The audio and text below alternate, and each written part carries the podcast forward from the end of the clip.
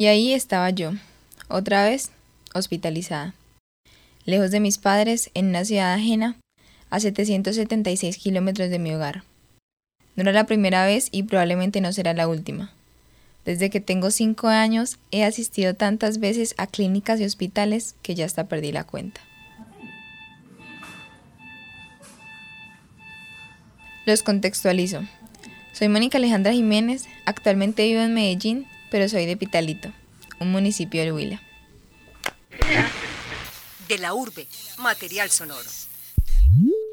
Era 18 de abril del 2019, jueves santo.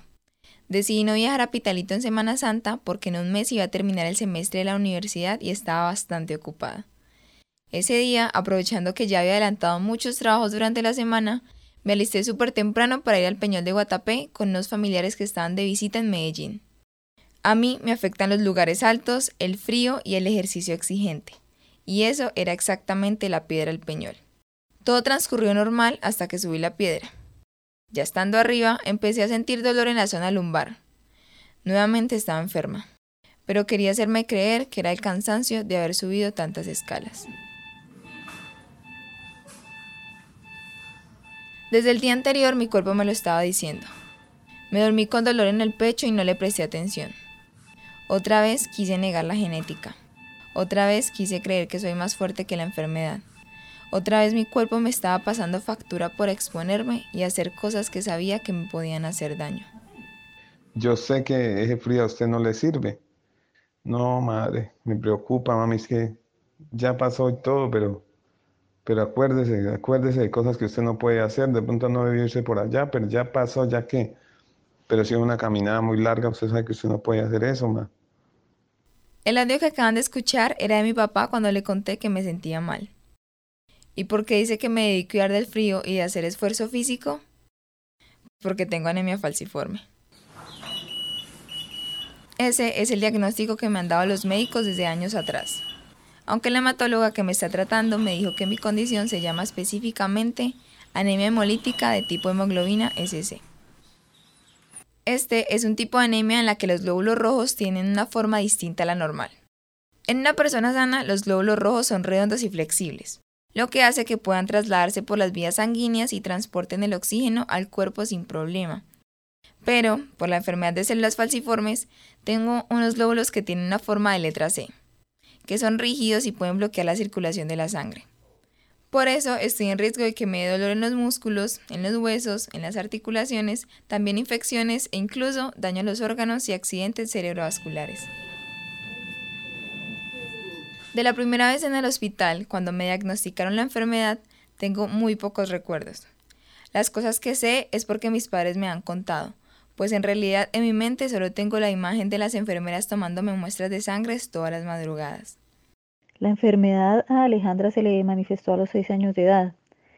Eh, en este momento ella presentó mucha fiebre y decaimiento y una palidez terrible. Y pues por esto la llevamos en esa época a la clínica Salud God. Eh, la llevamos, allí le practicaron una serie de exámenes de todo tipo, incluidos pues los de sangre obviamente. Y a raíz del resultado de estos exámenes, el médico nos dice que pues muy probablemente lo que la niña tenga es leucemia. Sí, leucemia.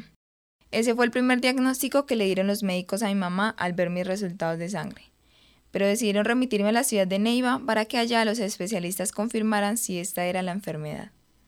Nos vamos en una ambulancia, allá nos recibe una pediatra en su momento y ella pues sin haberle practicado ningún examen, ni nada, sino que solo con los resultados que mandan de acá, ella me dice de una vez pues que eso es, es leucemia, entonces yo le digo pues que no, que nosotros vamos allá es para que ella miren si es o no es realmente eso lo que tiene, porque yo le manifiesto que en mi familia hay un antecedente de un primo, de un sobrino, perdón, que padece de anemia falciforme. Ella pues ni me presta mucha atención, sino que solo me dice, no mamá, usted debe ser consciente de que en este momento su vida va a cambiar, la vida que usted tenía se le acabó, su vida se le va a partir en dos, antes y después de la enfermedad de su hija. Ya después de que le niegan a mis papás hacerme el examen que ellos pedían, Les dicen que tienen que hacerme un aspirado de médula ósea porque es por medio de este que se determina si hay cáncer o no. Ellos dieron la autorización y... Cuando está ya la niña ya lista para que le hicieran su examen, el enfermero dice no, no le vamos a practicar el examen a la niña. Hay cosas, hay pacientes más urgentes. Ella tiene que ir a, una lista de espera y cuando, cuando haya disponibilidad, pues le practicaremos su examen. No, pues en este momento sí yo ya desfallezco y ya pues yo había sido como muy fuerte hasta el momento, pero ya pues eso, esto era muy duro, pues saber que tenía que diagnosticárselo y, y, que teníamos que ponernos a esperar que porque eso no era, no era importante el caso de mi hija, entonces yo ya empiezo a llorar, ella pues como muy, muy desesperadamente. Y allí una doctora se le acercó a mi mamá. Ella le contó lo que había pasado y la doctora le dijo al jefe de enfermería que cómo se le ocurre hacer una cosa de esas, que, que lo que tiene ahí al frente es una niña, que, que es una prioridad, que la entre ya a cirugía y le practique su examen. Bueno, el médico que tiene que hacer ese examen no es de ahí de la clínica, él va, es un médico particular, pues que la clínica contrataba para esto. Entonces, él cuando llega no se encuentra ahí y al salir me pide el número celular, yo se lo doy. Y he de confesar que esta parte de la historia me parece muy bonita, porque el otro día a las 10 de la mañana le entró una llamada a mi mamá. Y es el médico, me llama y me dice, mamá, quiero darle una noticia, su hija no tiene leucemia. Eh, si usted desea, puede venir hasta acá, hasta mi consultorio, yo le entrego los resultados. Mi mamá corrió a recoger los resultados y se los entregó a la pediatra. Ella realmente no pensaba que fuera a salir negativo. Y entonces ella le volvió a insistir en que me realizaran una electroforesis de hemoglobina. Ese es, es el examen que dictamina si realmente tiene o no tiene la enfermedad. Listo, se lo practican y pues sí, ya ahí comprobaron que lo que ella tenía era, era la anemia hemolítica o en ese momento pues nos dijeron que era una drepanocitosis porque pues a esta enfermedad le tienen varios nombres. Ya a partir de ahí empecé una vida no limitada ni sobreprotegida, pero sí con cuidados. Desde muy pequeña tuve que tener conciencia de que hay cosas que me afectan y no puedo negar que era difícil para mí entender por qué no podía hacer cosas que los otros niños hacían.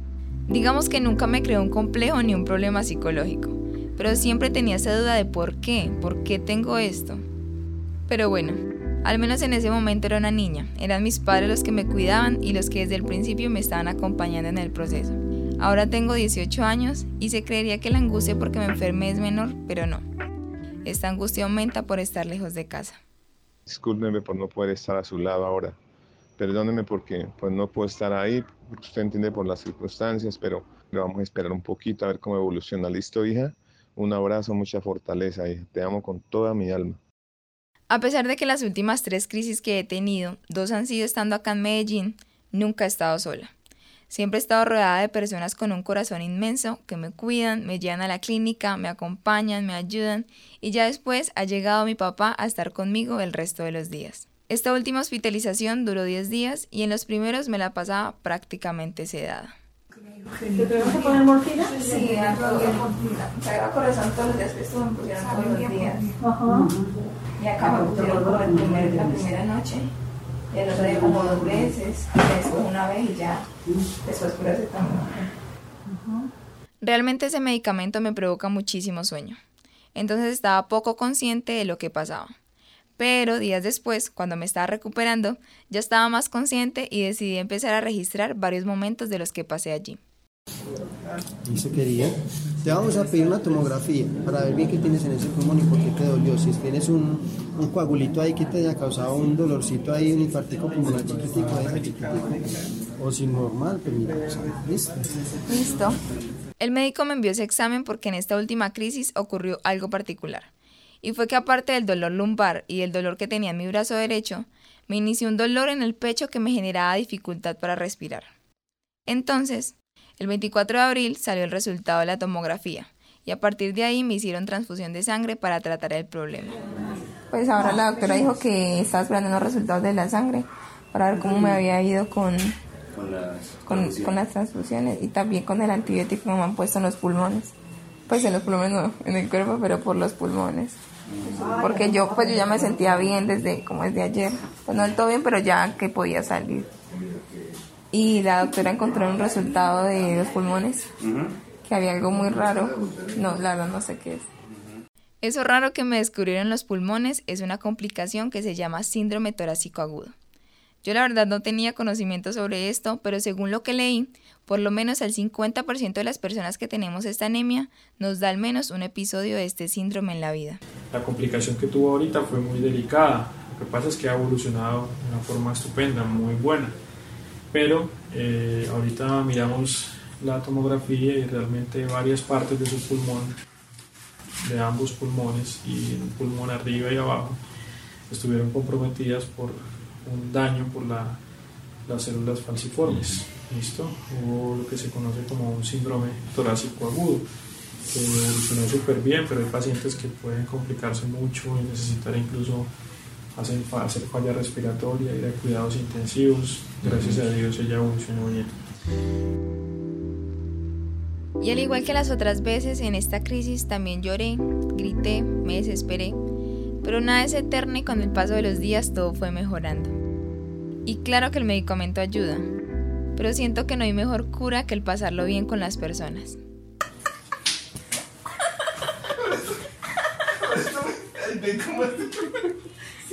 Fue el, de, el, de, el del viernes. Que el día que usted se va, le va a decir, venga, pues, entonces son como los almuercitos que le di. Y los frijolitos tan buenos que le traen. Eso es todo. Pero no de papá, no de papá. El almuerzo no una comida.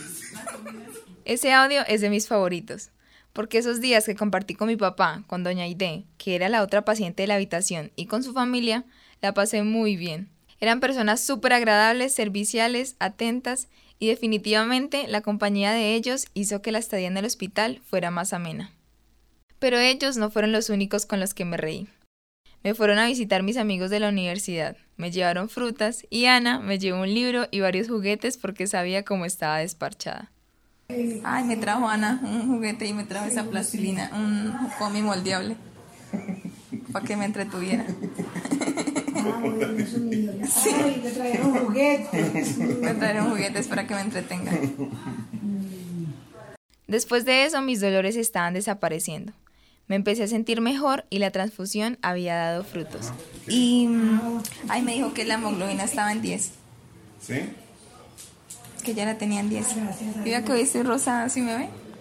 Sí, yo era un poquito más rosadito. Yo me veía muy blanca. Me dijo que me veía muy bien. Dijo, yo leí todo, pues todo lo que ha pasado ahorita y dijo, y pues me la imaginaba muy, mucho más mal. Y yo le dije que ya casi no me dolía, que no me estaba tomando el acetaminofén.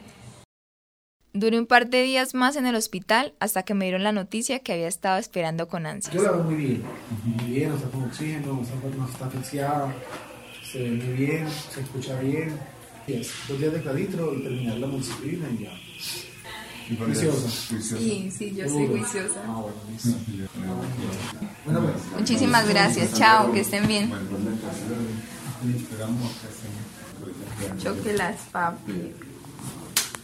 Me van a dar salida. Y así como me pasa siempre, al salir, empecé a agradecer por las pequeñas cosas que me acompañan en el día y que por el afán de la rutina voy volviendo paisaje. El sol de la tarde dando vitamina a mi piel, la brisa provocando el movimiento de los árboles, la compañía de personas que me hacen feliz y el hecho de volver a estar sana, sin dolor alguno. Crónica realizada por Mónica Alejandra Jiménez. Grabación y edición David Berrío. Dirección Alejandro González Ochoa. De la urbe, material sonoro.